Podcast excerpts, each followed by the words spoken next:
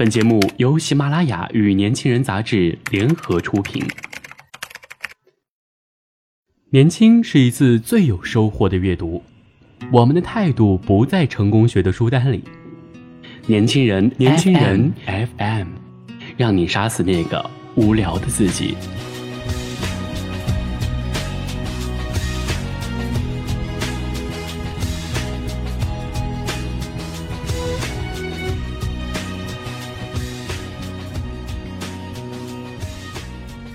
欢迎收听《年轻人夜读》节目。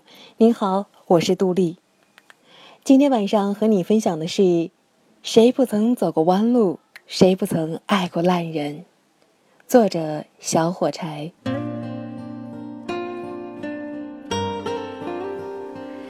昨天学妹在微信上找我说：“姐，我分手了。”劈腿，跟别的系的一个女生好了，我我很伤心。原本我打了好长的一串鸡汤，准备安慰她，但想了想，又都删了，回了她一句：“分了就不要再去想，努力的让自己变得强大和优秀。”这个学妹是我上高中的时候认识的，小我两届。那时候一起坐班车，因为特别聊得来，所以后来我上了大学还一直联系。自从他上了大学，来到了我实习的城市，学妹初来乍到，对于大学里的种种都抱有新鲜猎奇的心态。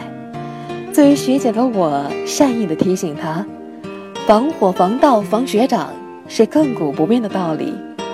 上了大学，别着急谈恋爱，多花一些时间让自己变得更加优秀，好的爱情自然就会到来。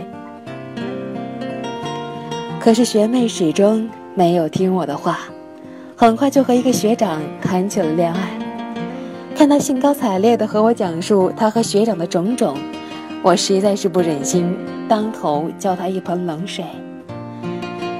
都说恋爱中的女生情商和智商都为零，那我只好安安静静的做一个忠实的旁观者。学妹口中的学长，长相不错，能力很强，追求者也不少，似乎具备了所有在学妹心中闪闪发光的学长的条件。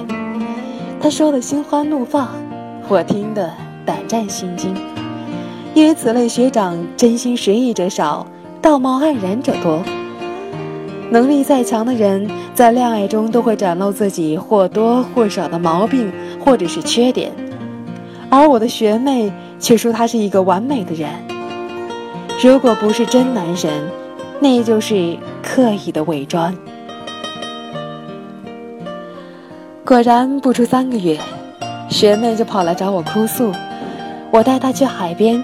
听他跟我讲述学长对他种种卑劣的行径，不外乎是 QQ 空间总是删他的留言，比如朋友圈总是自动屏蔽和他有关的一切，理由是怕父母看见；比如他和男生说话，他就会生气，而他和女生打闹，他就不能吃素，理由是他的前任女友曾经出过轨，他受到过深深的伤害。所以有感情上的洁癖，不允许自己的女朋友和任何男生有来往。学妹还讲了一件最近两个人吵架的事情：学长建了一个新生群，他是管理员，群里有个妹子对学长心怀不轨，经常在群里面跟学长告白。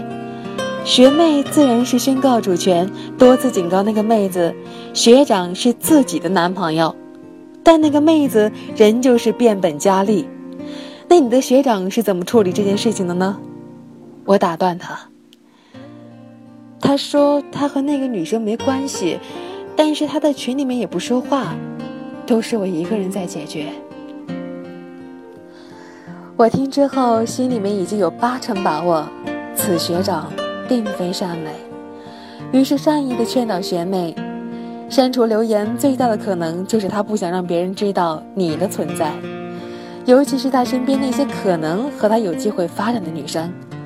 就算是真的如他所说，是因为父母的原因，那么一个二十三岁的男生还不能做主自己的感情，那你们的未来也就是希望渺茫了。我不知道学妹有没有听进去我的话。总之，她走了之后，我却感触颇多。我身边诸如此类的妹子还有很多，但我实在是想不通，是什么让妹子们在发现渣男种种令人发指的行径之后，仍然袒护他们？我想，这并不是真爱的力量，是妹子们都把生活当成了偶像剧，幻想着渣男是受过感情伤害的脆弱生物，而自己。就是那个可以接受他们不羁生活的 Mr. Right。当渣男们犯错之后，往往会痛哭流涕，讲述自己曾经的悲惨遭遇，而妹子们听后，往往会把自己想象成圣母玛利亚，无私献身，希望拯救失足少年。说白了，你不是爱他，只是想做他的最后一个，以此来证实自己的伟大。我又想起那天在海边，学妹跟我哭诉的时候，我一脸平静，看着远处的大海和蓝天，波光粼粼的海面上似乎浮动着群星。学妹问我，为什么现在看待这些事情能够如此平静？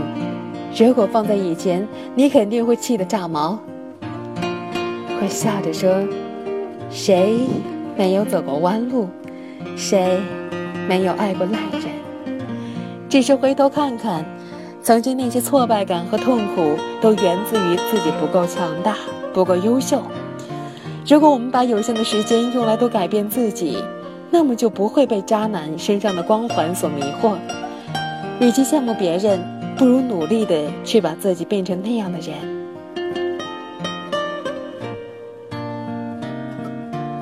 生活不是偶像剧。